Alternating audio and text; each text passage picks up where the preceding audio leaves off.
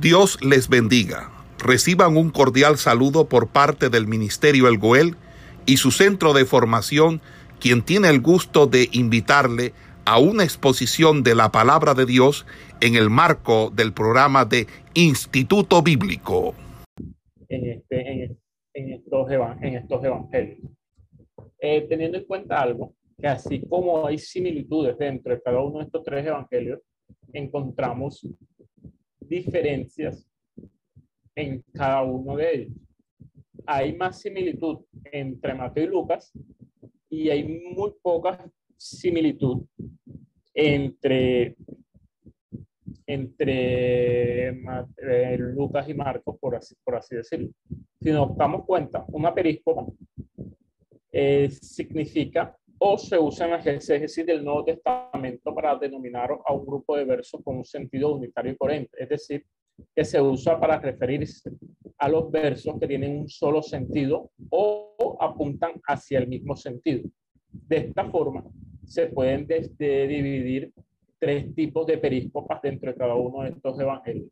La períscopa de la triple tradición, que tiene que parece simultáneamente o, es común en Mateo, Marcos y Lucas, las películas de doble, tra doble tradición, como su nombre lo implica, aparecen solamente en dos evangelios, es decir, en Mateo y Lucas, y las, y las pericopas de tradición sin, es decir, que aparece en un solo evangelio. Es decir, si damos cuenta, Mateo tiene 330 versículos que, que pertenecen solo a Mateo, es decir, no va a haber su concordancia en los otros evangelios pero Marcos solamente tiene 53.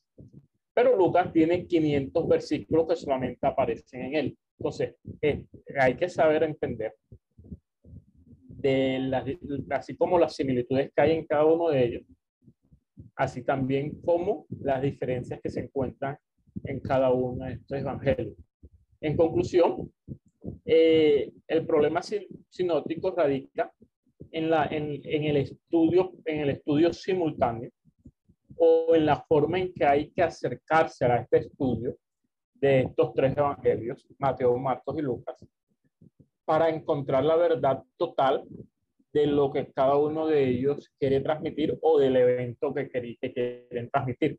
Uno de los ejemplos que colocábamos la primera clase era que si colocamos tres personas en una esquina en posiciones muy distintas, a observar el mismo punto o el mismo suceso, la misma actividad. Un ejemplo, por ejemplo, hay tres personas caminando, una hay una persona sentada en la esquina, hay otra persona a una distancia caminando y hay otra persona subida sobre una casa.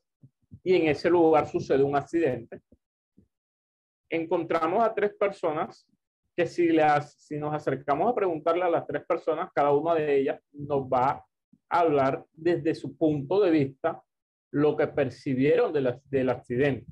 Para nosotros poder tener una vista totalmente general del accidente o una mayor completud de, de los sucesos que, de los sucesos que pasó, valga de los sucesos que sucedieron, valga la redundancia, dentro de, de, del accidente, hay que analizar los tres puntos de vista de forma simultánea para poder hallar la, visión general de, este suceso. De esta misma forma, en la vida de Jesucristo hay que verlo de esa manera y más por, en estos tres evangelios ya que narran muchos, muchos hechos similares, pero un orden totalmente distinto y de un, desde un punto de vista totalmente, totalmente distinto. Entonces tenemos que tener una importancia muy significativa dentro de, dentro de estos y así, y, así, y así poder analizar en conjunto cada uno de estos evangelios. Esto es lo que queríamos, esto es lo que más que todo hablamos la, la clase pasada. Hablamos también de, de los soluciones, las diferentes soluciones que hay de, de, que hay del problema que, se le plantean al problema sinóptico. Pero en esto no voy a entrar el día de hoy porque sería tomarnos la clase totalmente, no, totalmente y nuevamente en esto. La idea es avanzar porque ya hemos perdido, perdimos dos clases dentro de nuestro cronograma de la, de la lección. Hoy vamos a ingresar ya en materia, comenzando por unos pequeños resúmenes de cada uno de estos evangelios y de la, y de la persona de la que escribe este, estos evangelios. ¿Quién me puede buscar el Evangelio según San Mateo capítulo 27, verso, verso 24 al 27 y leerlo? Participar aquí en clase y leerlo, me hace ese favor. Ahí se lo estoy señalando en pantalla para los los que están observando la pantalla.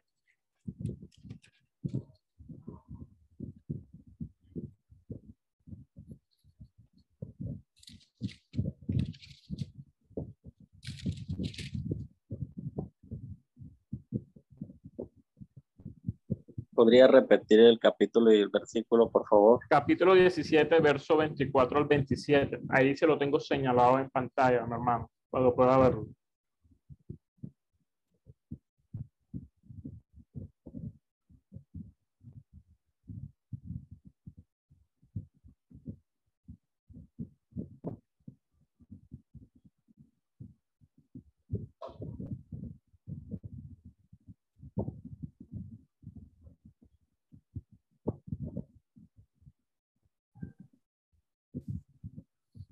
Amén. Amén. Cuando llegaron a Capernaum, vinieron a Pedro los que cobraban las dos dracmas y le dijeron, ¿vuestro maestro no paga las dos dracmas? Él dijo, sí. Y al entrar en casa, Jesús le habló primero diciendo, ¿qué te parece, Simón? Los reyes de la tierra, ¿de quiénes cobran los tributos o los impuestos? ¿De sus hijos o de los extraños? Pedro le respondió, de los extraños. Jesús le dijo, luego los hijos están exentos. Sin embargo, para no ofenderles, ve al mar y echa el anzuelo y al primer pez que saques, tómalo y al abrirle la boca y harás un estatero, tómalo y dáselo por mí y por ti. Amén. Amén. Eh, ¿Por qué estamos leyendo este texto y qué tiene que ver? Es que Mateo, como personaje bíblico, una persona histórica, es decir, alguien que existió, eh, antes de servir a Jesucristo y antes de dedicarse al ministerio como tal, su trabajo secular fue el de ser un recaudador de impuestos. Eh, si nos vamos a la inspiración divina, tenemos que recordar o hacer una claridad al respecto de cuando hablamos de inspiración del Espíritu Santo, hay una gran diferencia entre la inspiración del Espíritu y la inspiración que se conoce secularmente, que, se, que habla la filosofía, la sociedad y todo esto. Eh, para la sociedad, la inspiración es, es un rema que baja del cielo y que viene a la mente, que nadie conoce, que nadie sabe y que me fue revelada a mi mente y yo lo expreso la inspiración que habla las Sagradas Escrituras como tal de la inspiración del Espíritu Santo no tiene nada que ver con este tipo de experiencias. Es, va, va, va a referirse a una guía del Espíritu, a un direccionamiento del Espíritu y un acercamiento un espíritu del Espíritu hacia la verdad. Por eso el apóstol Pablo va a decir que el Espíritu nos guía a toda verdad y nos mostrará todas las cosas, pero no en el sentido de revelación, sino en el sentido de que Él nos direccionará hacia lo que tenemos que ver y hacia lo que tenemos que tomar. Esto, esto tiene una importancia muy significativa cuando hablamos de las personalidades de, de, los ministros, por, para llamarlos de esta forma, de los ministros, que escribieron cada, cada, cada una de las palabras de las Sagradas Escrituras. Si analizamos las personalidades de Mateo, de Marcos y de Lucas, vamos a encontrar tres personalidades totalmente distintas, tres características totalmente distintas, y estas características y estas personalidades se, se, se, se ven de una forma muy, muy significativa revelada o mostrada en la manera en que escribieron cada uno de los evangelios. Por ejemplo, el evangelio según San Mateo, ya que Mateo, su, su función antes de, de, de, ser predicador del evangelio, de ser discípulo de Cristo, de ser seguidor de Cristo, era la de ser un recaudador de impuestos, él usa esta experiencia guiado por el Espíritu Santo para narrar de una forma como si fuera un contador los milagros, los hechos y los sucesos de Jesucristo. Por eso para Mateo era muy importante resaltar que Jesucristo pagó impuestos. Mientras que Lucas también habla, habla de estos hechos y habla de monedas. Mateo, Mateo es el que usa mayormente un distinto, eh, por decirlo así, usa eh, distintas monedas a las que usan Marcos y Lucas. Por ejemplo, si hablamos de Lucas, Lucas va a hacer referencia a las monedas que él llama la blanca, el cuadrante y la mina.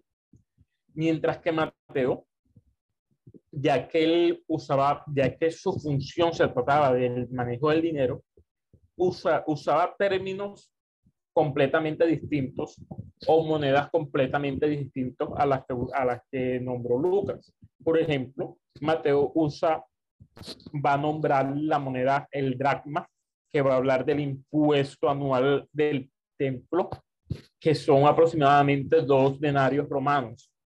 Y de, y de esta forma, también Mateo va a nombrar el estatero, que es el que acabamos de leer aquí, que va a corresponder a cuatro dracmas. Si nos vamos al texto bíblico, el impuesto correspondía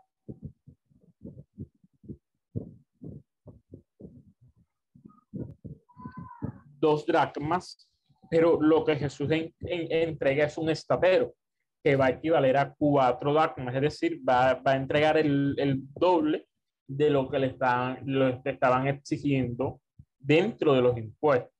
También, también Mateo va a nombrar el talento, que era, eh, que era evaluado aproximadamente 60 veces más que la mina, que es la que menciona, que es mencionada por Lucas.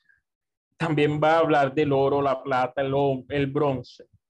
Y va a usar términos financieros dentro de su evangelio. evangelio.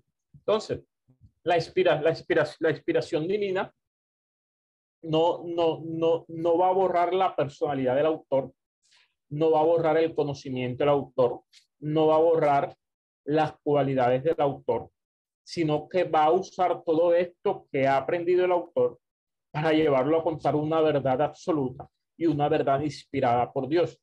En este caso, es lo que Pablo se, se está refiriendo cuando, cuando en el texto va a decir que la mucha letra mata, pero el espíritu vivifica.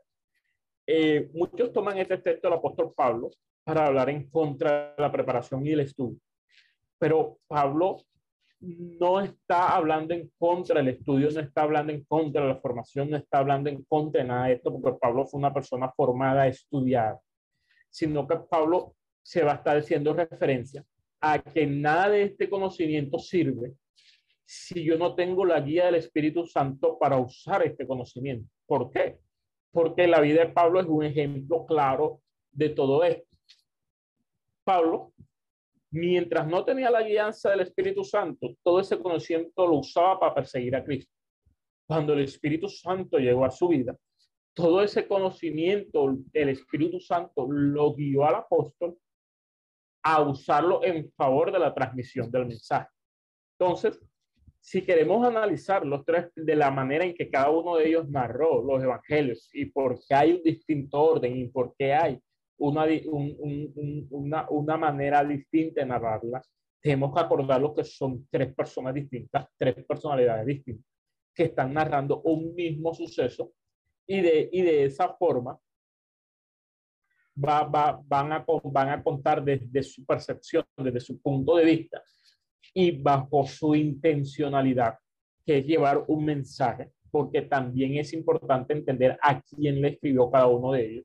Por ejemplo, Mateo, que construyó el Evangelio bajo encabezados, tomó fragmentos de los sermones del Señor y los juntó en un gran sermón que llamamos el Sermón del Monte. Si analizamos el Sermón del Monte según el Evangelio, según San Mateo, vamos a, vamos a encontrar que este sermón uno lo lee y parece que Jesucristo lo ha narrado desde un mismo punto, desde, desde un mismo lugar, o en un, en, en, en un, en, o en un mismo, en un mismo momento. Lo cual, si leemos a Lucas, vamos a entender que estos mensajes no fueron narrados en un mismo momento, en una misma circunstancia, sino que los, cada uno de los sermones fue narrado en un tiempo y un espacio totalmente distinto. Y muchas veces uno muy distantes del otro.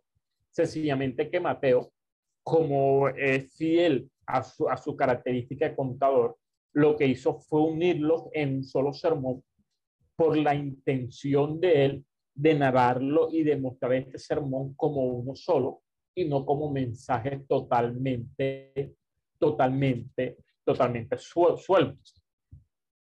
También en el capítulo 13, miren que lo tenemos ahí en pantalla, en el texto que le estoy compartiendo en pantalla. Mateo también recopila las parábolas de Cristo acerca del reino y las agrupa en un solo capítulo. Y esto es muy, muy, muy, muy interesante porque da cuenta de lo que el apóstol, eh, perdón, de lo que el evangelista quería transmitir.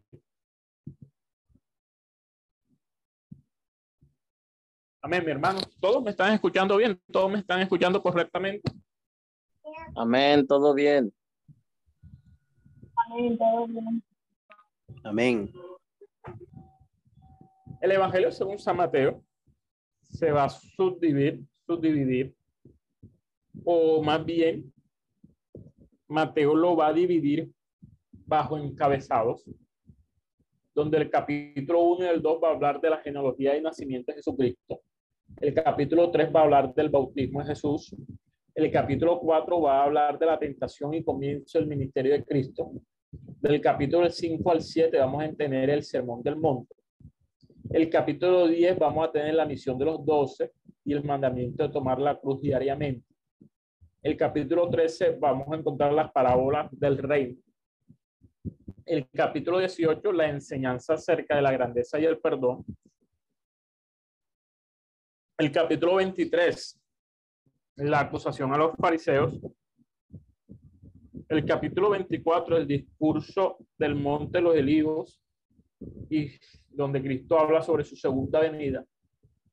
Y el capítulo, perdón, y el capítulo 25, las parábolas a la luz de su venida. Estos son los eh, de alguna forma la subdivisión que hace el mismo evangelista dentro de su escrito, donde si nos damos cuenta, eh, más que todo, Mateo está buscando que su mensaje llegue a, los judíos. ¿Por qué? Porque Mateo le escribe directamente al pueblo judío. Caso contrario de Lucas, ya que Mateo es judío, en su forma, en su forma es judío. Y en su presentación hace evidente que él intenta trazar el linaje de Cristo hasta Abraham, pasando por David. Es decir, ¿a quién más le iba a, importar, le iba a, le iba a, le iba a importar que Cristo pertenecía al linaje de David si no era judío? El judío estaba esperando, el israelita, el judío estaba esperando un rey que descendiera del linaje de David. Y para que el judío pudiera entender y, comprender esto, tenía que trazarse en su genealogía que Jesucristo desciende de David. Entonces, el énfasis del evangelio, del evangelio según San Mateo es el cumplimiento de las profecías del Antiguo Testamento, que los judíos encontraban muy significativos a la hora de entender, de entender quién era Jesucristo y a la hora de recibir quién, quién era Cristo. Por eso Mateo se encarga se encarga de responder que si el linaje de Jesús podía remontar, remontarse hasta David y lo responde en el linaje, en la genealogía de Jesucristo. También responde que si Jesucristo apoyaba la ley judía y también responde que si Cristo había venido a establecer el reino. Entonces Mateo se encarga de responder tres preguntas que van a ser muy significativas para el pueblo judío y que van a ser muy importantes para el judío. encontrar su respuesta dentro de lo que cada uno de ellos esperaba, dentro de lo que cada uno de ellos esperaba. ¿Alguien tiene alguna pregunta?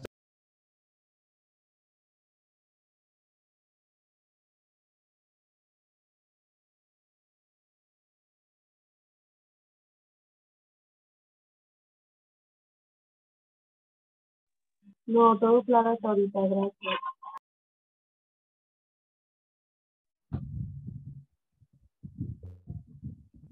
Sobre las tres preguntas importantes, nos los va a decir. ¿Cómo así?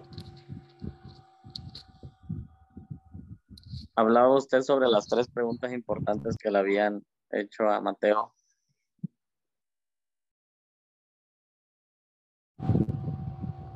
Eh, que si vamos a hablar de ellas, es su pregunta. Amén, amén. Esa es la pregunta.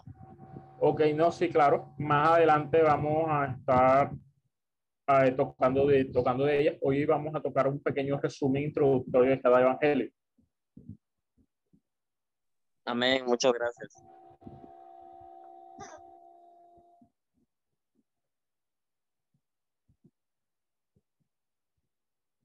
¿Alguien más tiene una pregunta acerca de lo que estamos hablando?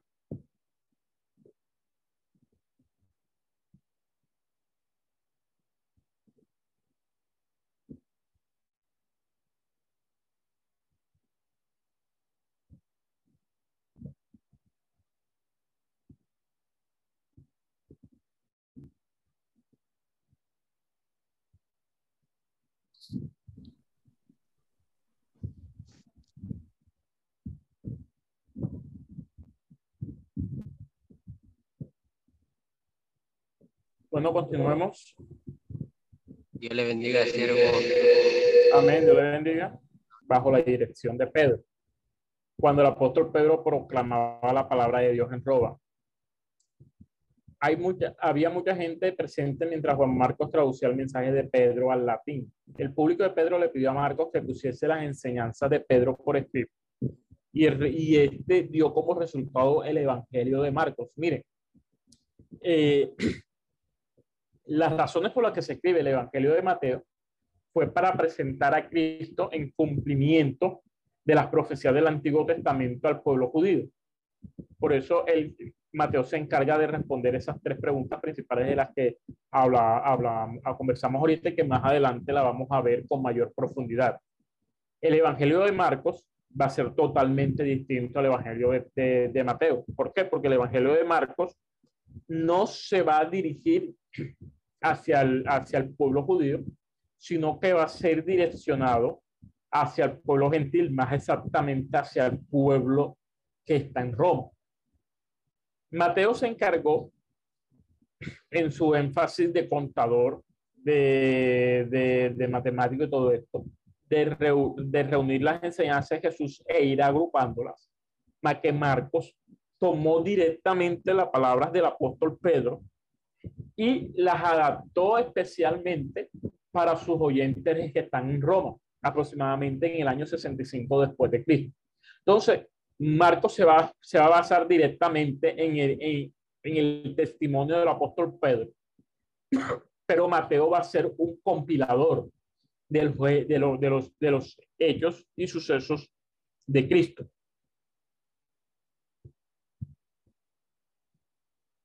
La iglesia primitiva era, era principalmente unánime en cuanto a dos cosas con respecto al Evangelio de Marcos. Primero, que este Evangelio fue escrito por Juan Marcos y que este presenta la predicación de Pedro.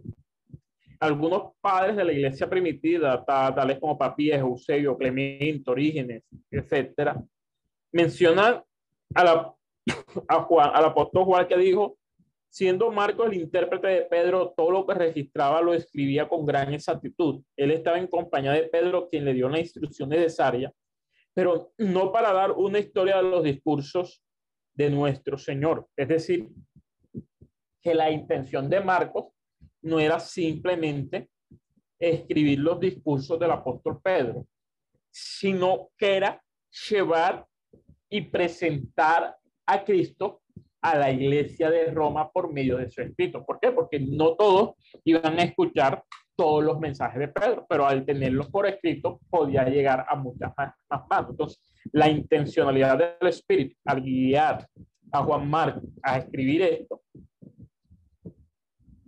fue la necesidad de que el pueblo gentil y más que todo el pueblo que se encontraba en Roma tuviera o recibiera de por qué Cristo es Dios. Entonces, encontramos eh, una intencionalidad de Juan Marcos a la hora de escribir los discursos de Pedro, entendiendo a Roma.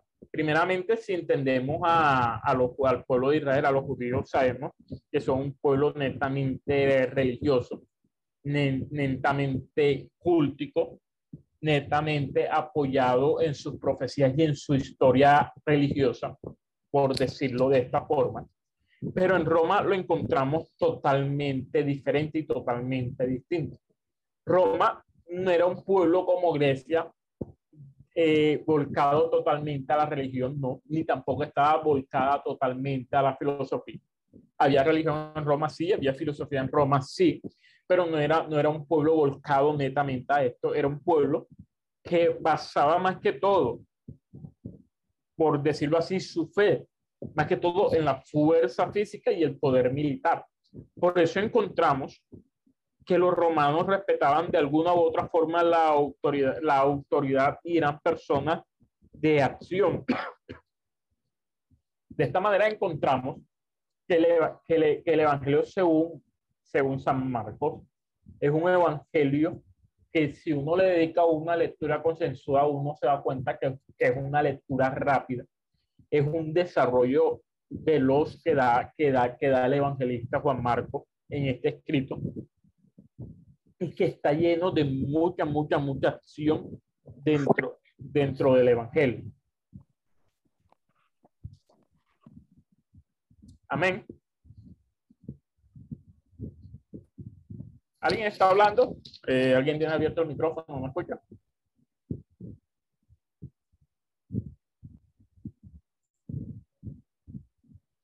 No alcancé a escuchar. Ok. El Evangelio, según San Marcos, tiene ciertas características. Primero, no, no está lleno de enseñanzas.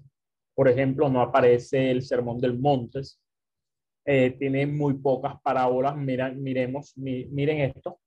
El Evangelio, el Evangelio según San Mateo tiene 18 parábolas. Lucas tiene, tiene 19. Pero el Evangelio según San Marcos tiene solamente 4. Entonces hay una gran diferencia en parábolas con respecto a los demás, a los demás evangelios. Marcos no, no registra el nacimiento o la niñez de, de, Jesucristo, no intenta narrar una genealogía de Jesús, porque, porque al pueblo romano no le interesaba si Jesús era hijo de David en de cierta forma. Eso le interesaba más que todo, era mucho más importante para el pueblo judío. Por eso Mateo sí narra la genealogía de Jesucristo. Marcos no la narra, Marcos intenta narrar, intenta plasmar un mensaje que fuera mucho más efectivo. Tampoco eh, Marcos tiene muy pocas citas del Antiguo Testamento, apenas contiene 129 citas, pero contiene casi todos los milagros notables de, de Cristo. Es decir, Marcos le intentó demostrar al pueblo romano no solamente el poder de Jesucristo, sino la autoridad de Jesucristo. ¿Por qué, ¿Por qué Marcos se interesa en mostrar esto y Mateo no? Hay la diferencia radica entre cada uno de ellos dos, es al público objetivo que va dirigido el cada uno de estos evangelios. No quiere decir que, que, que, que haya una diferencia y que sean notablemente distintos, no, sino que la intencionalidad del autor, y esto lo van a entender un poco cuando vean en hermenéutica, va a marcar la forma de su escritura y va a marcar la manera de narrar los hechos. Para Marcos era mucho más importante no presentar a Jesucristo como el maestro de, de, Israel, ni tampoco presentarlo como un Moisés mucho más grande. No, para, para, para Marcos era mucho más importante presentar a Jesucristo como el poderoso hacedor de milagros, presentarlo como con aquel que podía controlar la naturaleza, presentarlo como aquel donde el mundo espiritual temblaba ante él, es decir, como aquel que tenía autoridad, como aquel que tenía poder sobre toda enfermedad, como aquel que, que tenía el poder sobre la, la economía, sobre los alimentos, porque Marcos narra la alimentación de los cinco mil. Entonces, ha, ha, habla de que Jesucristo tenía autoridad y le va a dar un énfasis, un énfasis de que aunque él tuviera toda esa autoridad, se humilló para salvar a aquellos más débiles. Entonces, Marcos va, va a decir, ustedes, re, re, ustedes presentan, ustedes creen en la autoridad, ustedes, su objetivo principalmente va, es el poder. Cristo tiene poder mucho más poder que todos ustedes, porque incluso las fuerzas naturales le obedecen. Pero aún así, con todo ese poder, Él se humilló para salvarlos a ustedes. El mensaje, el desarrollo del evangelista, según San Marcos, es ese. Y, y, y, se va a enfrancar principalmente en, demo, en demostrar, en demostrar, en demostrar en demostrar, en, en, en demostrar todo esto. Clemente de Alejandría va a decir que los evangelios contienen genealogías. Es decir, Mateo y Lucas tienen genealogías. Más adelante vamos a ver la diferencia entre estas dos genealogías porque hay una diferencia muy marcada entre una y la otra. Los evangelios de Marco y Juan vinieron después, por tanto, la suposición por tanto, la suposición de que algunos de que Mateo tuvo que tomar prestado el contenido de Marco es probablemente erróneo. ¿Por qué? Aquellos que estuvieron en la clase pasada se van a cuenta que esto que estamos hablando aquí va a tener, va a tener una relación muy marcada una relación muy marcada sobre, lo que, sobre la discusión del problema sinótico, perdón, sobre qué evangelio fue escrito primero y cuál evangelio se basó primeramente entre, entre cada uno de ellos. Comparando el evangelio de Mateo y Marcos, que son los, los dos resúmenes que hemos visto hasta el momento, vamos a, vamos a encontrar que por la forma en que está escrito y por la forma en que se, dan en que se narra la historia de Jesucristo en cada uno de ellos, las fechas estimadas para, o uno sobreentiende, que el Evangelio según San Mateo fue escrito primero. En este sentido, Mateo fue escrito aproximadamente, en una fecha muy estimada, en el año 50 después de la era cristiana. Y Marcos fue escrito en el año 65 después de la era cristiana aproximadamente. Y esto nos da a entender que gracias a que Mateo fue escrito primero, Marcos no solamente se basa en los discursos de Pedro, sino también se apoya en el Evangelio de según San Mateo para tomar, todo, para tomar notas del Evangelio según San Mateo y narrar relatos que se encontraban en el Evangelio según San Mateo, para así darle mayor, mayor riqueza al mensaje que Marcos quiere transmitir dentro de su Evangelio. y encontramos una diferencia que lo que veníamos, veníamos conversando. Mateo se escribió a los judíos, sí cita frecuentemente el Antiguo Testamento. Marco, al contrario, fue escrito a los romanos y cita muy poco el Antiguo Testamento. Los romanos no conocen el Antiguo Testamento. Y citárselos a ellos en ese momento era, era, era intentar llevarlos hacia la cultura judía, hacia la cultura semita. Y lo que menos querían cada uno de los evangelistas era eso, sino que, sino que el énfasis principal de ellos era que el pueblo recibiera a Cristo. Marcos explica ciertas tradiciones judías y las explica. ¿Por qué Marcos las explica? Porque le está escribiendo un pueblo que no es judío. Marcos traduce palabras del arameo. Marcos explica la relación geográfica entre el monte de los olivos y el templo. Entonces, esta relación geográfica entre los montes de los judíos, de, de los olivos, perdón, y el templo de Jerusalén, se entiende que Marcos la explica por el hecho significativo de que está narrando, de que está escribiendo un pueblo que no es judío y por lo tanto no va, no va a tener clara esta relación, lo cual sí es clara para el pueblo de Israel. Esto era full claro para el pueblo de Israel, por lo tanto Mateo no entra en estas explicaciones porque le está escribiendo pueblos que estas situaciones eran totalmente claras y totalmente y que ya tenían que haberlas manejado desde hace mucho tiempo. Marcos explica expresiones griegas mediante sus equivalentes en latín. Marco menciona que las mujeres no deben divorciarse de sus maridos, algo que era una, que era una, que era una ley muy clara y muy establecida en Israel. Entonces Marcos la menciona porque le está escribiendo, le está escribiendo, como hemos diciendo, a un pueblo que no es judío. Mateo no incluye esto, de todos modos a las mujeres en la ciudad judía no se les permitía divorciarse de sus maridos. Entonces, si nos damos cuenta, el público objetivo que cada uno de los evangelios fue dirigido también nos va a dar luces de por qué hay tanta diferencia entre, porque hay tanta similitud entre cada uno de los evangelios, porque están narrando hechos, el mismo hecho, pero lo están narrando desde puntos de vista distintos y a públicos objetivos totalmente distintos.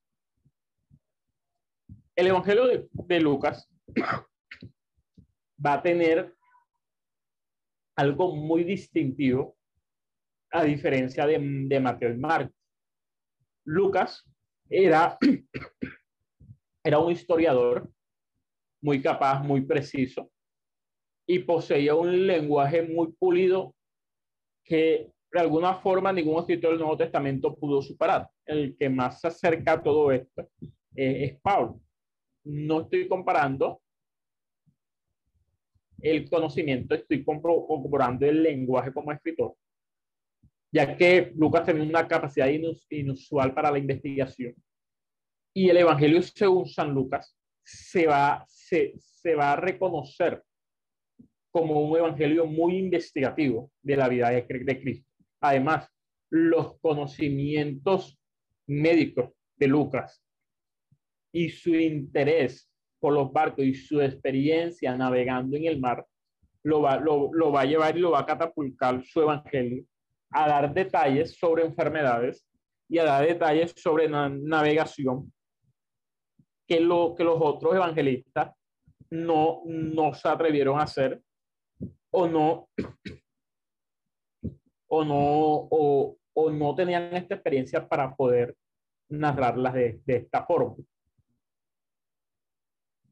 La fuente, Lucas declara su prólogo del 1 al verso 1 al 4, que hizo una investigación extensiva de la historia del Evangelio para poder escribir un relato confiable. Su prólogo claramente que tenía acceso a numerosos documentos de Cristo, así como a testimonios orales de testigos confiables. El mismo Lucas lo explica. Lucas tenía a su disposición las fuentes de información más íntimas y, y directas. ¿Qué quiere decir esto? Lucas no simplemente se basó en una sola fuente para narrar el Evangelio. Miren, Mateo narra el Evangelio de una forma.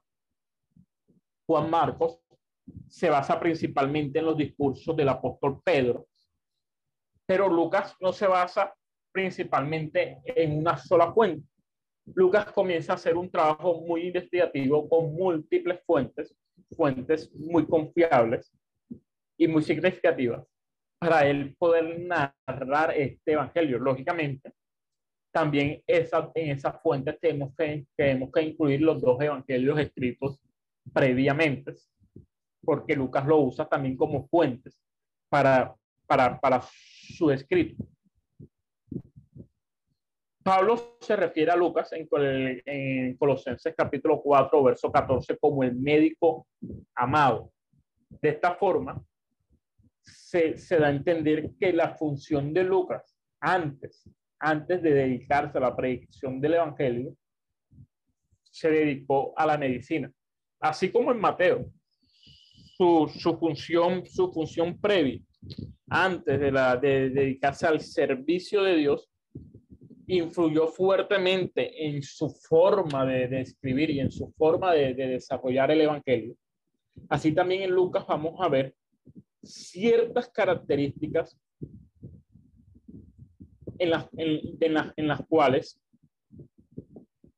en las cuales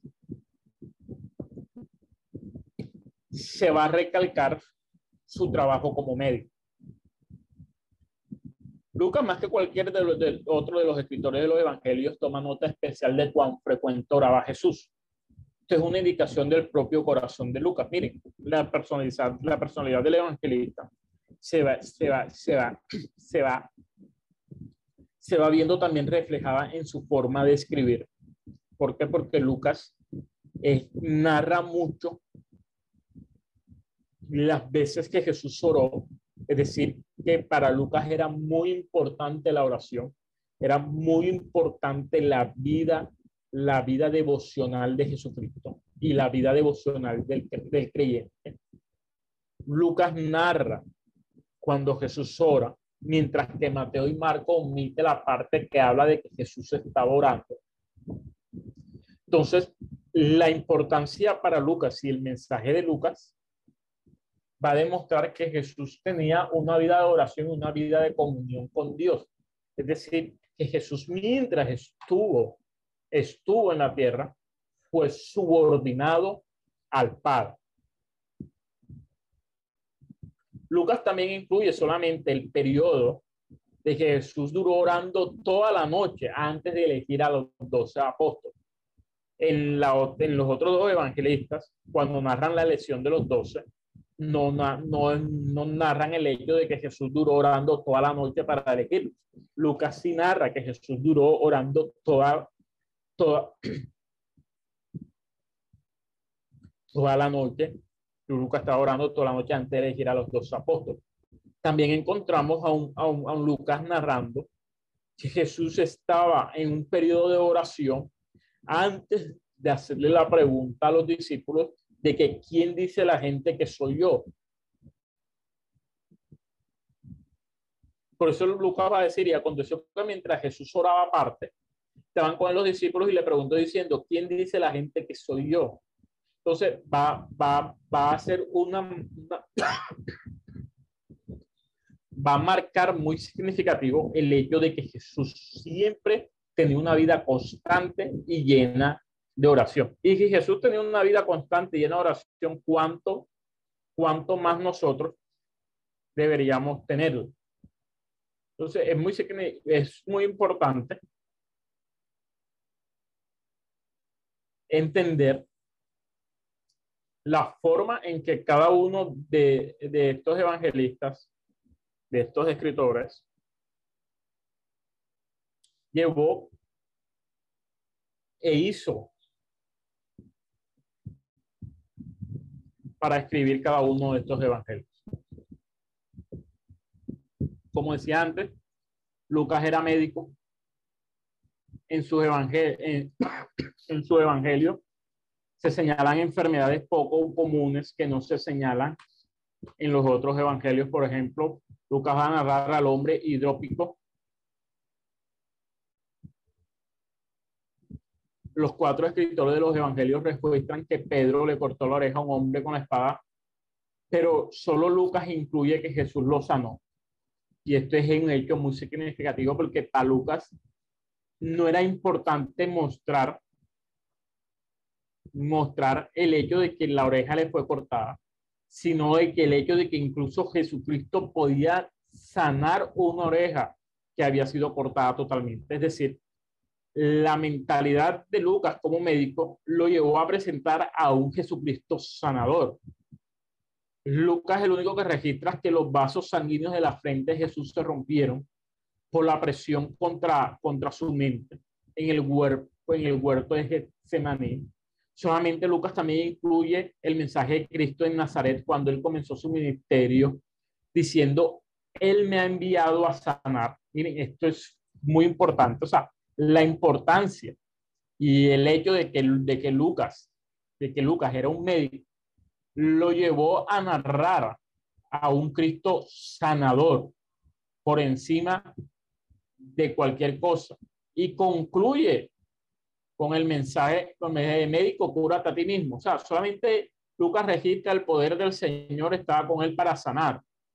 Y hay muchas menciones de sanidad en Lucas, muchas más menciones de sanidad en Lucas que uniendo a Mateo y Marcos. Entonces, el mensaje de Lucas va a ser un mensaje netamente de presentar a Jesucristo como el gran sanador y como aquel que vino a sanar a, los enfermos y que vino a sanar al mundo.